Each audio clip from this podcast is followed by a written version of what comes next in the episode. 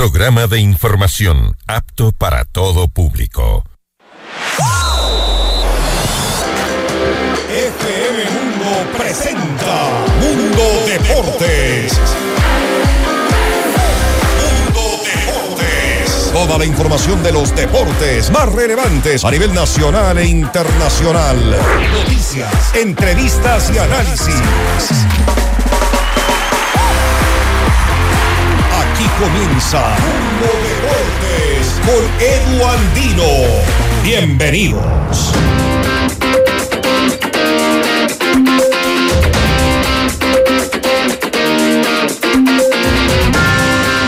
Hola, hola, ¿qué tal amigos y amigas de FM Mundo 98.1 y FM Mundo Live? Eh, Sean ustedes bienvenidos a esta nueva jornada de Mundo Deportes. Hoy arrancando el segundo mes del 2023, así de rápido.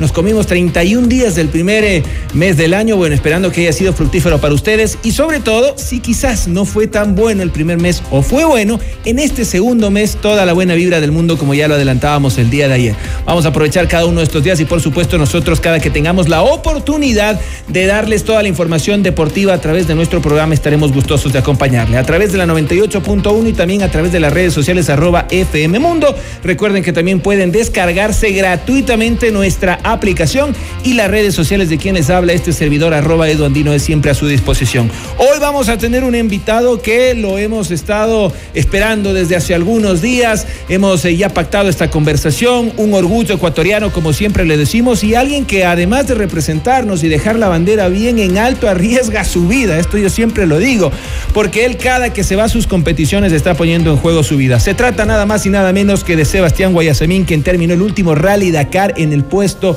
número 8. Sí, vamos a hablar con él para que nos cuente justamente sus detalles, cómo le fue en esta experiencia. Él empezó allá en el 2014 y ha marcado un antes y un después justamente en la participación del Ecuador en el Rally Dakar. Antes les recordamos que esta franja es presentada por Muchugruna, cooperativa de ahorro y crédito. Sean ustedes bienvenidos y bienvenidas. Hoy en Mundo Deportes, estos son los titulares.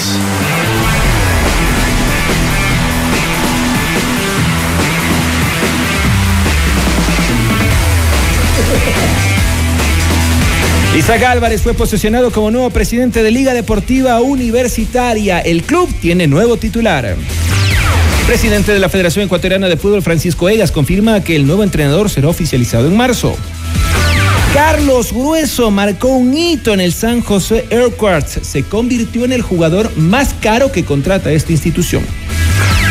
Borrón y cuenta nueva en el Brighton. Moisés Caicedo volvió a entrenarse con el primer plantel. Disfrutamos el deporte gracias a sus protagonistas. Edu Andino te invita a participar de la entrevista del día. Hoy con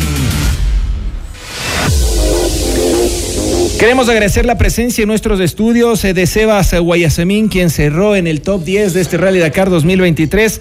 Me alegro primero que nada por verte, Sebas, porque estás con vida, lo primero, porque siempre que yo veo que ustedes se van a estas competiciones, la verdad que uno se preocupa y siempre te lo he dicho desde la primera vez que tuve el honor de entrevistarte y cuando me contabas y uno se empezaba a inmiscuir más gracias a ti en este deporte y por supuesto en todos los riesgos que implicaba, uno se preocupa por la salud de, de la persona ante todo. Te felicito, me alegra que, que estés con bien y cuéntanos una vez más tú rompiendo tus propias barreras, ahora en el puesto número 8. ¿Cómo te fue? Bienvenido. Bueno, me, primero gracias, gracias Edu por siempre, por el apoyo, por el espacio que nos das. Un saludo a toda la audiencia en esta tarde, de tarde-noche de, de, Quito, una tarde-noche fría. Feliz de estar de regreso, la verdad es que se vuelve ya cansón, por más de que es un deporte que me apasiona, que me preparo todo el año. Este año hicieron eh, dos días más de lo habitual, fueron 15 días total de carrera, salí el 25 de diciembre de Quito y volví el, creo que el 22 de enero, entonces casi un mes fuera de casa, en unas épocas complicadas porque siempre es un tema eh, familiar el, el, fin de año, pero bueno, ya estamos acostumbrados y bueno, contento de que este año regresamos con un buen puesto y nada, hoy estamos celebrando ya con, con la gente, con mi familia, con los auspiciantes, con la prensa y realmente contento de estar acá. ¿Hace cuánto tiempo que no pasas unas festividades con tu familia, digamos que normales y que puedas compartir con ellos tranquilamente? Y la última vez fue en el eh, 2013 O sea, claro, porque 10 desde el años. 2014 empezaste justamente con tu Sí, participación sí, en el rally. Entonces, desde entonces ya no me han visto. El, el año, el año viejo no, he- no he quemado hace 10 años. Vaya, tremendo. Y ya tu familia acostumbrada a esto, saben que obviamente esto te apasiona, tú también te vas acostumbrando a esto. Sí, sin duda la parte más importante es la parte familiar. Tanto por eh, la parte emocional en cuanto a las fechas, estas, porque el Dakar eh, tiene este, esta peculiaridad que empieza siempre el primero de enero. Entonces, si antes se hacía en Sudamérica, tal vez podíamos viajar el 28 sobre la hora, digamos, el 29, pero ahora que estamos en Arabia Saudita, tienes que viajar casi una semana antes para poderte adaptar al cambio de horario, al clima, a la comida. Entonces, sin duda, la familia es el, se convierte en el primer auspiciante que uno tiene que tener. Y esto es sumamente importante. Felicitaciones también para toda la familia de Sebastián Guayasamín. Y gracias por darle ese apoyo, porque sin su apoyo nosotros nos privaríamos de tener a tremendo deportista. Ahora, eh, cuéntanos las características de las dunas que tuvo justamente Arabia Saudita en esta cuarta edición que se da ahí. Bueno, eh, después de tres años de haber corrido en Arabia Saudita, nos habían. Pues, la verdad es que el recorrido, y nos quejábamos un poco los pilotos, porque era un recorrido súper rápido, con rectas de 40 kilómetros, con poca navegación. No era tan técnico como extrañábamos aquí en, en Perú, en Argentina, en Bolivia, donde habían otras complicaciones del clima. Entonces, digamos, esa era la tónica con la que esperábamos y tan, tan, tan, tan confiados de cierta forma íbamos que este año decidí hasta quitarle el parabrisas al auto porque no llovía nunca. La verdad, eh, era un rally manejable, no era tan, tan complicado el no tener un parabrisas y, y aparte es un peso, porque en la categoría que estamos, una categoría muy competitiva, es casi una monomarca donde cada kilogramo cuenta. En la T4, ¿no? En la T4 SSB. Y, y nada, llegamos y este año pusieron mucho empeño en, en hacer una carrera complicadísima. Yo creo que es la, después de nueve Rally Dakar, creo que es la más difícil, más difícil que hemos tenido. ¿Cuál fue la etapa más dura que tú tuviste? Bueno, a nosotros se nos empieza a complicar la carrera en el día 3. Imagínate, en 15 días de carrera, ya el tercer día estábamos, estábamos ¿Qué- qué- qué complicados. sucedió? Cayó un aluvión tremendo en Arabia Saudita, en el desierto, donde normalmente no llueve. El clima tuvo- fue protagonista de la carrera hasta el último día llovió. Hubieron cambios en, en la carrera, cambios en los cronogramas de los campamentos. Y el día 3, después del cuarto, o sea, en el día 2 terminamos en cuarto lugar. Porque yo realmente me fui con la expectativa de, de esos tener un, un top 10, quedarnos entre los 10 mejores y qué mejor pelear por los tres primeros puestos del podio.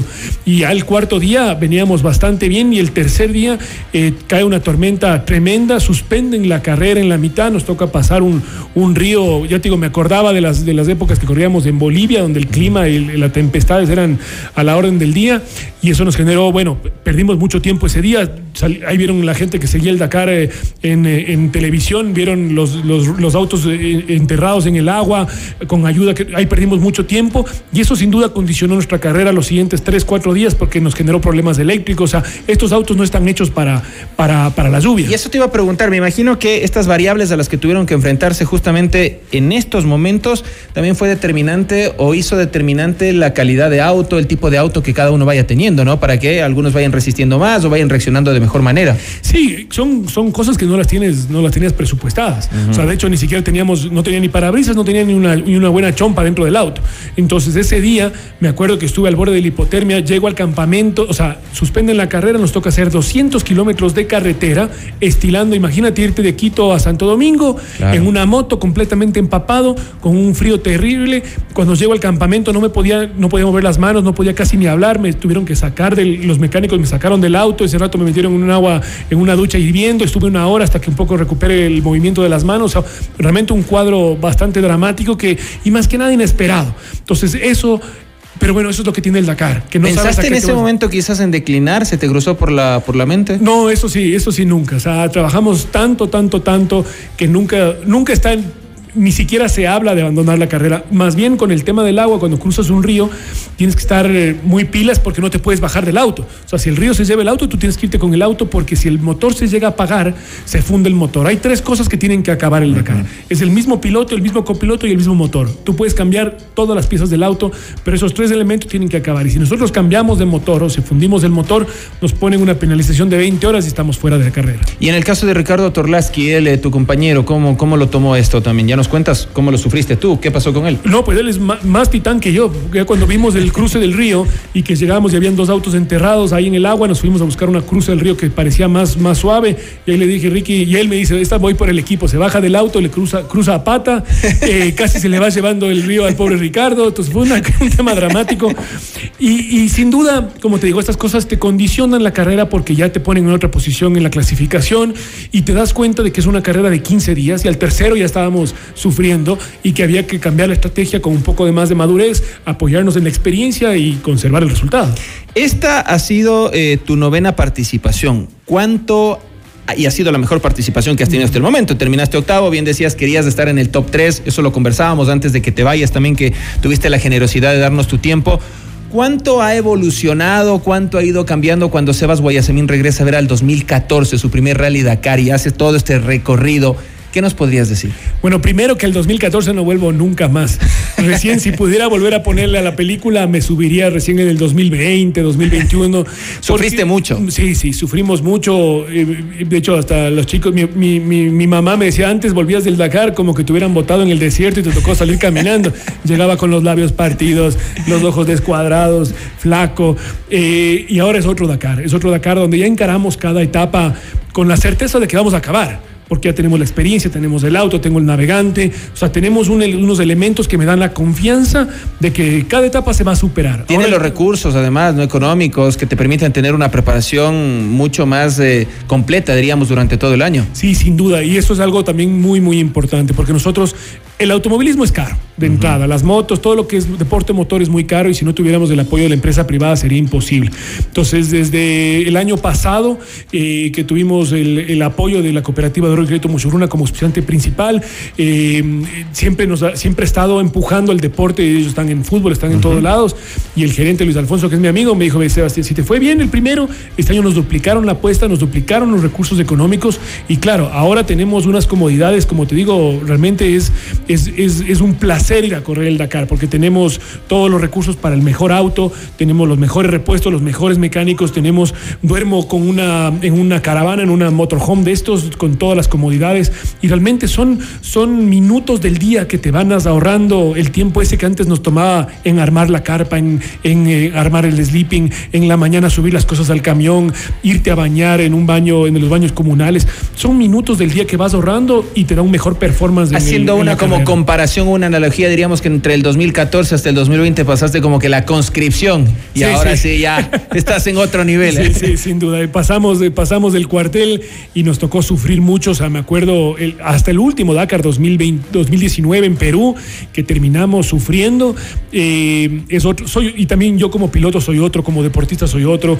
Tengo muchas eh, metas más ambiciosas, estoy mucho más concentrado y como te digo, la experiencia creo que es mi, ventaja competitiva el rato de largar. Eh, si tú bien decías hasta el 2020 no quisiera, o quisiera recién empezar a acordarme desde el 2020, entre ese 2014 hasta el 2020 o 2019, ¿cuál fue el año más difícil? Bueno, tuvimos años, años duros, años, años eh, al menos los primeros años donde, como digo, a veces no sabían ni en qué me estaba metiendo, porque tú escuchabas del Dakar y no tenían idea de, qué equipo contratar, qué auto armar. Eh, los mecánicos eh, que llevábamos de aquí también tenían mucha buena voluntad, pero, pero nos faltaba la, cuerearnos en, en la carrera.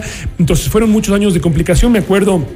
2018, donde firmo con un equipo nuevo, teníamos más recursos todavía y yo cometo un error en, eh, en la etapa en la etapa 2, o sea, iniciando la carrera, caigo de la duna a 4 metros, tengo una fractura en una vértebra, me rescata el helicóptero. O sea, han sido momentos muy, muy dramáticos y, claro, por suerte hemos tenido en su momento también el apoyo y hemos logrado cosas buenas durante, durante esos años, pero sin duda ahora es otra historia. Y Sebas, eh, en torno al tema económico que tú decías, eh, es bastante fuerte, es una inversión muy, muy, muy costosa. ¿Un aproximado para que la gente maximice de cuánto necesitas un presupuesto tú anual para encarar el rally?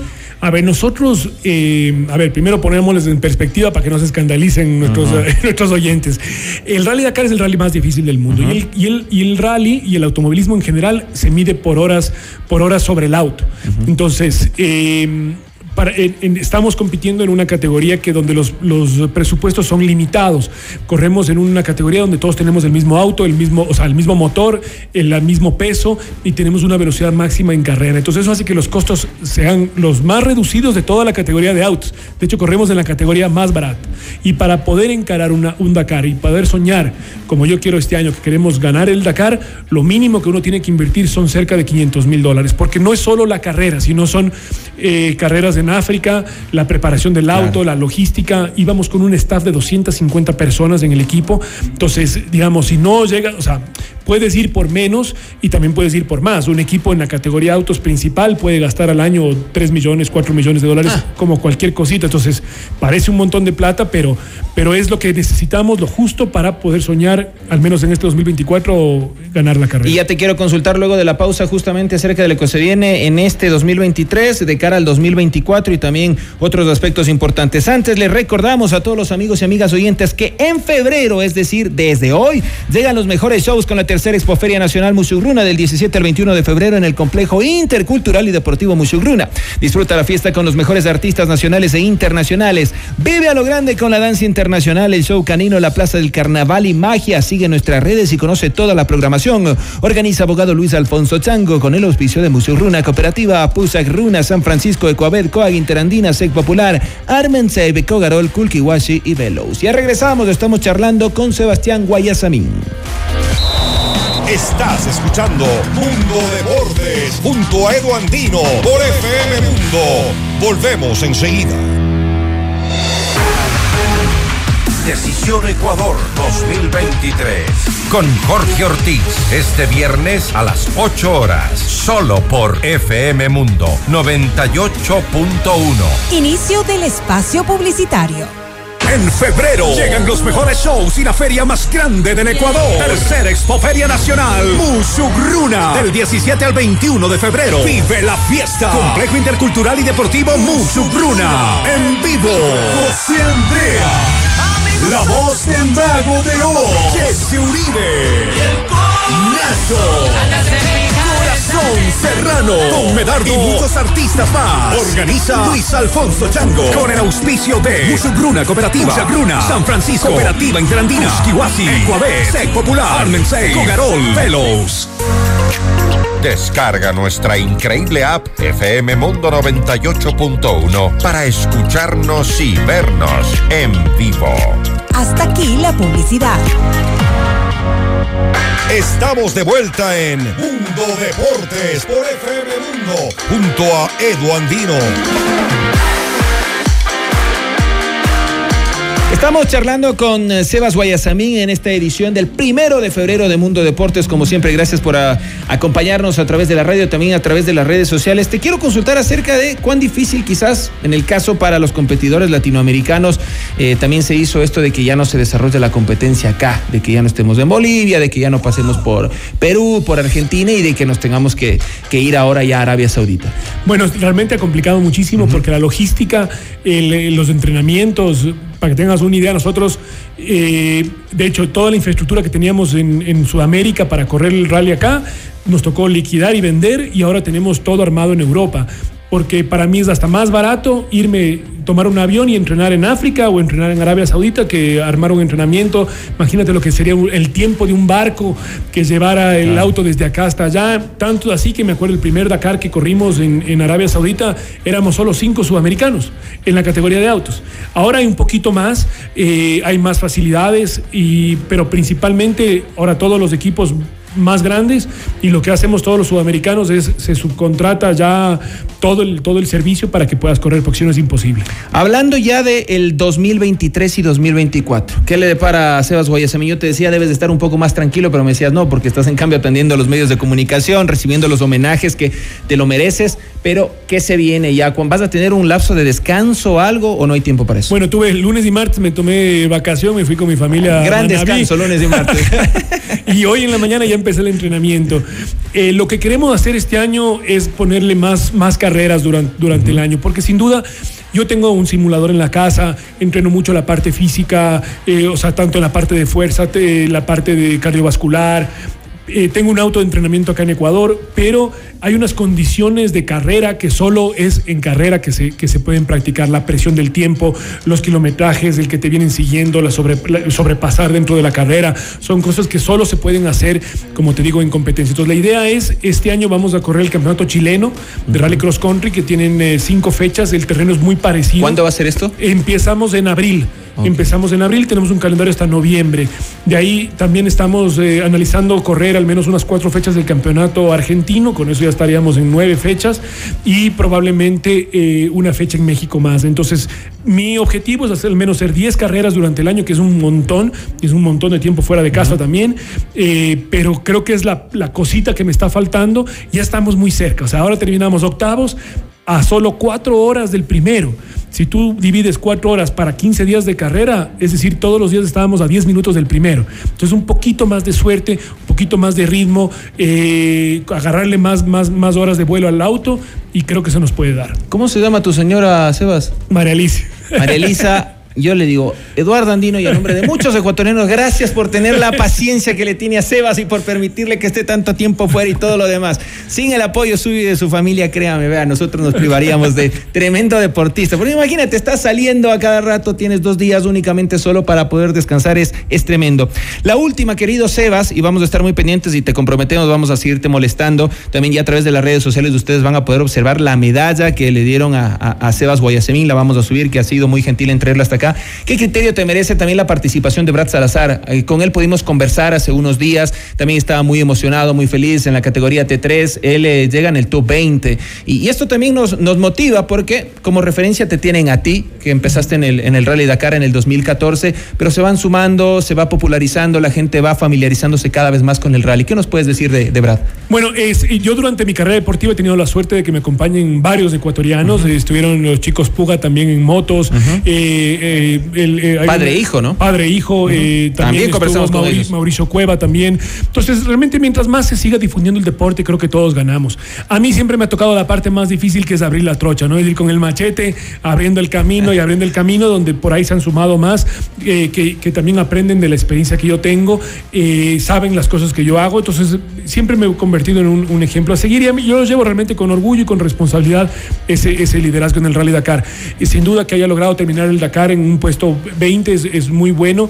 Cada uno, imagínate, cada, cada persona, somos 450 competidores, cada uno tiene su propio Dakar. Cada uh -huh. uno va a un objetivo diferente. Creo que ha cumplido su objetivo, ha cumplido con sus auspiciantes y lo único que hace esto es fomentar el automovilismo. Y, y no solo el automovilismo, porque ves una carrera tan lejana como el Rally Dakar que yo, empecé mi carrera deportiva casi a los 32 años, eh, he logrado estar donde estoy y eso a base de constancia. Y creo que ese es el legado o el mensaje que yo le doy a la juventud y a los nuevos pilotos. Y ya digo, no solo en el automovilismo sino en otros deportes de que, de que sí se puede. Sea, hay que camellar, hay que entrenar, hay que dedicarse y las cosas se pueden lograr. Y además el deporte en Ecuador no es solo el fútbol, así que eso también tenemos que tomar mucha atención y hacer autocrítica desde quienes estamos en estos espacios. Solo cortito, hablabas de los auspicios, de la parte privada. ¿El sector público te ha dado todo el apoyo necesario, Sebas?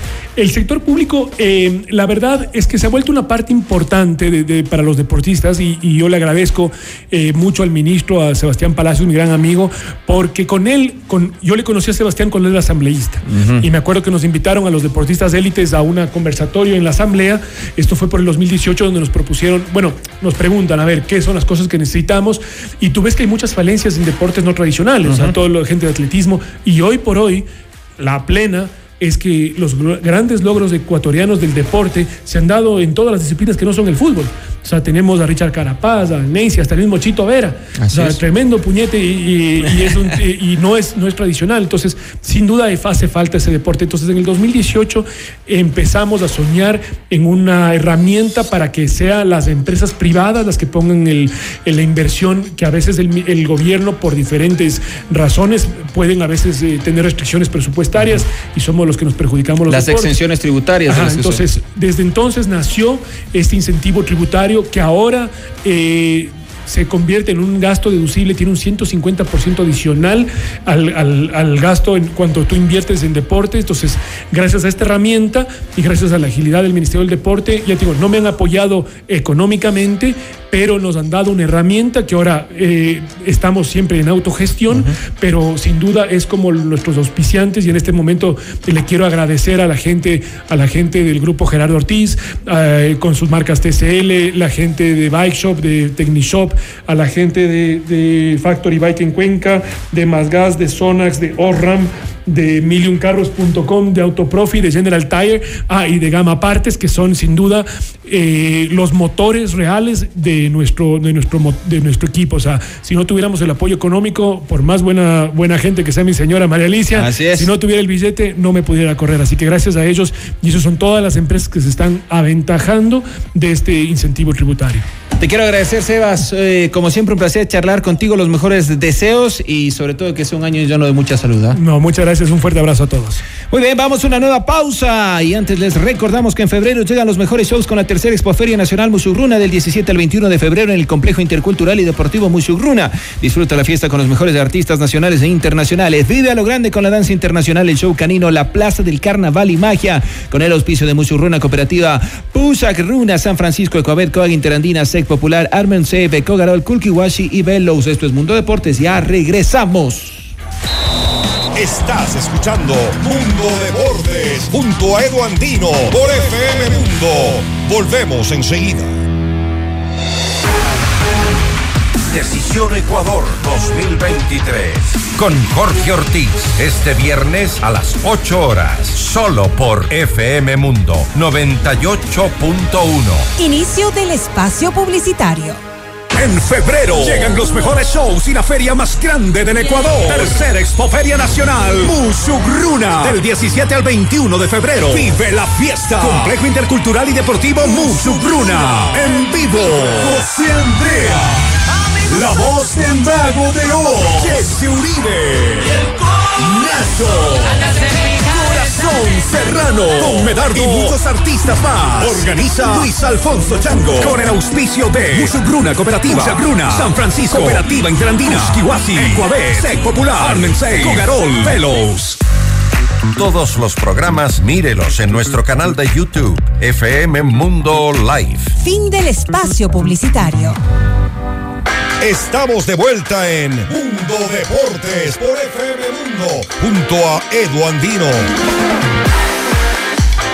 Muy bien amigos y amigas, así cerramos este programa, edición de mitad de semana 1 de febrero. Reiteramos nuestros mejores deseos para que hayan empezado este mes de la mejor manera. Se viene además el Día del Amor y la Amistad, eh, se viene eh, las fechas de, de, carnaval, las festividades, una oportunidad magnífica para recorrer los hermosos parajes de nuestro país. La invitación como siempre para que sigan en sintonía de FM Mundo 98.1 con nuestra programación. Mañana bien temprano las noticias con Hernán Higuera y por supuesto todo lo que tenemos en nuestra parrilla. Además, la invitación para que nos acompañen a través de las redes sociales, arroba FM Mundo, descarguen la aplicación de FM Mundo 98.1, totalmente gratis, y las redes sociales de quien les habla, arroba Edu Andino es siempre a su disposición.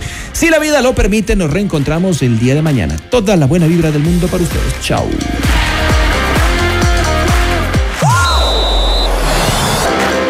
En FM Mundo la fiesta deportiva llega a su fin. Mañana continúa Mundo Deportes junto a Edu Andino. Te esperamos.